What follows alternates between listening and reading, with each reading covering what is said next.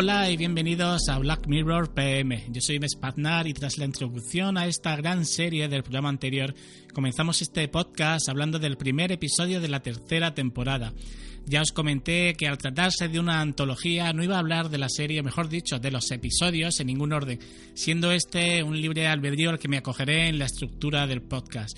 Este capítulo se llamó Nose Dive y cuya traducción es mm, picado vertical o, o caer en picado.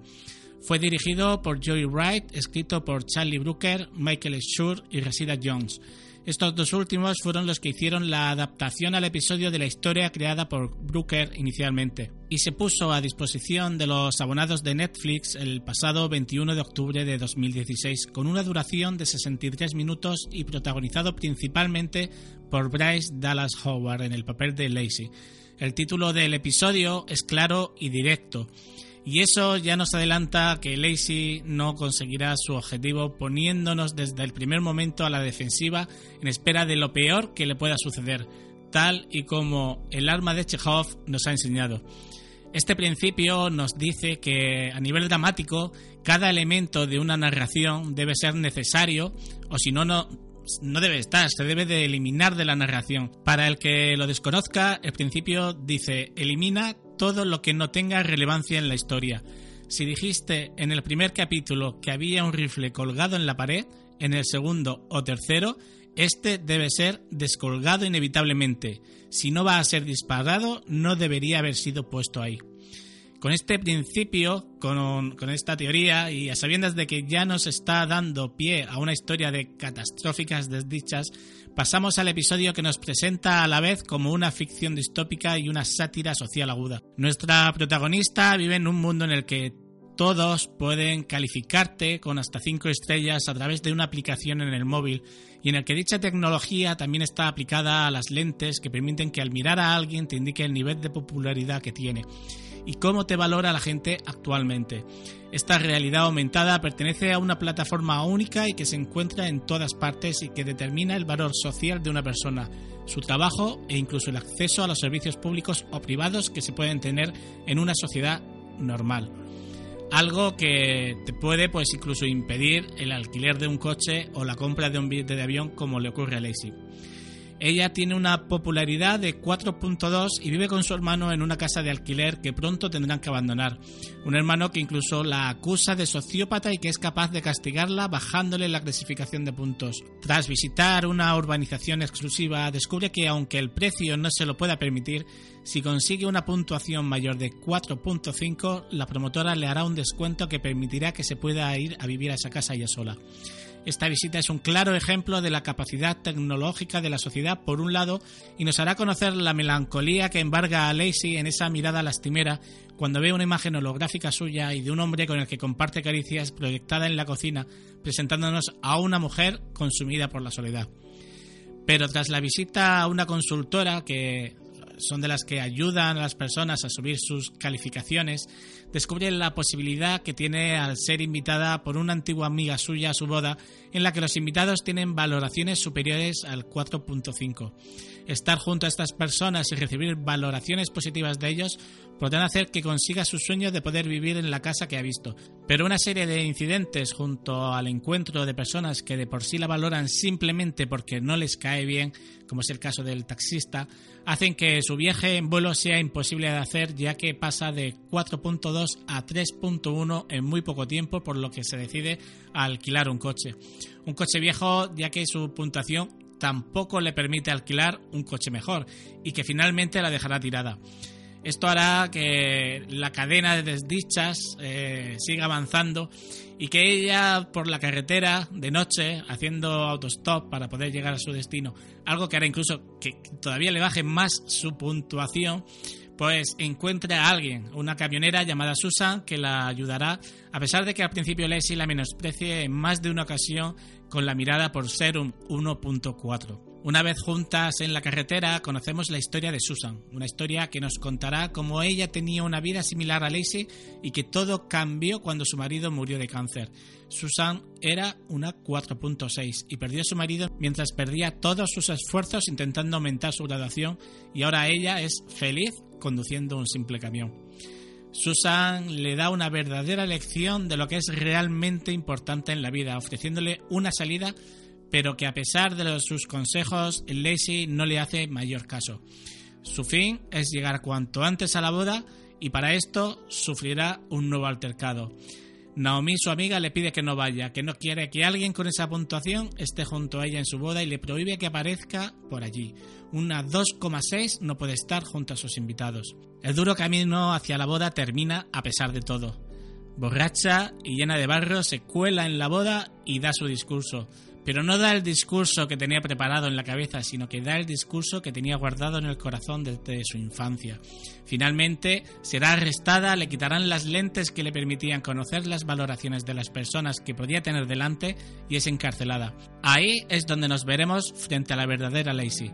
Una mujer liberada y sorprendentemente feliz a pesar de tener una imagen tan demacrada entre lágrimas y barro que tiene un tira y afloja con otro encarcelado que parece haber pasado por su misma situación y con el que cruza gritos e insultos que te harán terminar con una sonrisa por sentirte feliz por ver a este personaje libre. Para mí este capítulo, después de verlo dos veces, me ha parecido sublime. Pero sublime porque, aun a pesar de verlo, de compartir la historia con la protagonista, aun a sabiendas de la historia, aun conociendo lo que se nos venía escena tras escena, ha hecho que por segunda vez termine este episodio emocionado y sonriendo por ver cómo la protagonista se ha liberado de ese mal tecnológico que es el postureo en las redes sociales y viviendo vidas que no son las de uno mismo y que ni siquiera se parecen. Esa sonrisa, esa alegría con el final del episodio fue la que me hizo darme cuenta de la grandeza de este episodio, que me hizo sacar los mismos sentimientos sin ni siquiera aburrirme durante el revisionado. He podido leer críticas de todos los tipos sobre este episodio, pero para mí, junto a San Junípero, es uno de los grandes episodios de esta serie, sobre todo de esta temporada. Por lo menos para mí son los que más me han emocionado y los que me han hecho brotar más sentimientos al verlos. Será de mejor o peor calidad, te podrá gustar más o menos. Hay opiniones que hasta la han llamado ligera, pero para mí una historia que me hace sentir emociones, estas emociones son verdaderas obras de arte y hacen lo que el arte representa en nuestras vidas, mostrarnos y hacernos sentir emociones. Hay que tener en cuenta que una historia puede ser horrible sin ser grotesca y que detrás de la ligereza de la historia estamos frente a una sociedad que vive en base a los gustos de los demás, de las veces que nos dan un me gusta en cualquiera de las redes sociales en las que estamos inmersos, que estamos frente a amistades y encantos falsos que no van más allá del buen rollismo, del postureo y de los seguidores en las redes sociales, que la mayor parte del mundo le importa un pimiento lo que ponemos o lo que dejamos de poner o lo que ponen los demás, solo quieren ser guays e influencer. Y esta historia es tan horrible cuando te plantas y miras desde otra perspectiva y ves que todo el mundo puede valorarte y que eso influye en tu nivel social que te deja temblando. Y esta historia no solo nos muestra o nos intenta enseñar en qué mundo vivimos hoy, la historia nos enseña también, con ese final que os comentaba antes, es que incluso en un mundo así hay esperanza de ser feliz siendo quien uno es, simplemente, sin tener que reimaginarnos, para que nos vean como no somos y que esa esperanza está al alcance de nuestra mano donde una mujer joven es capaz de entender que en la vida hay más cosas que convencer al resto del mundo de algo que no es así, que nos imaginamos a nosotros mismos y que queremos que el resto del mundo nos imagine igual, aunque para ello necesite caer en picado para poder darse cuenta del verdadero sentido de la vida, tal y como el título del episodio ya nos hacía prever. Esta serie ha tendido siempre a proporcionarnos finales más bien oscuros y quizás esto sea lo que a los amantes de Black Mirror peor le haya sentado por ese cambio, de la desesperación a tener un pequeño atisbo de esperanza en un final para mí, que es lo que hace este episodio soberbio, este final, que como os he dicho ya un par de veces, terminó dejándome frente a los títulos de crédito con una gran sonrisa por la liberación de un personaje al que en menos de 63 minutos ya le teníamos cariño. Y hasta aquí todo por hoy. Muchas gracias por escuchar este programa. Espero que os haya gustado. Espero que si habéis visto el episodio eh, opinéis por lo menos similar a mí y que si tenéis cualquier comentario, cualquier cosa que decir, que aportar, podéis hacerlo por los canales habituales, en el canal de Telegram de Por Momentos o en el perfil personal de Twitter de arroba mespaznar. Muchas gracias por escucharme y nos oímos dentro de poco en otro de los programas de la red de podcast Por Momentos. Hasta luego.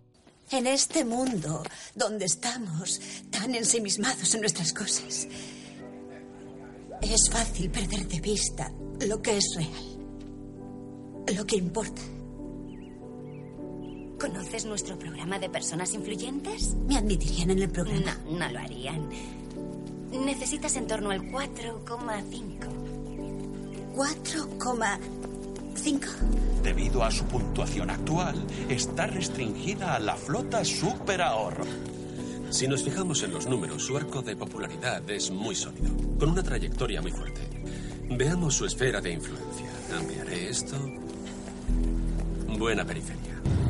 Yo era un 4,6 antes. Vivía para eso. Empecé a decir lo que quería cuando me daba la gana, lo soltaba de golpe. A la gente no le gusta eso. ¡Que te jodan! ¡Que te jodan el miércoles! ¡Que te jodan por nada!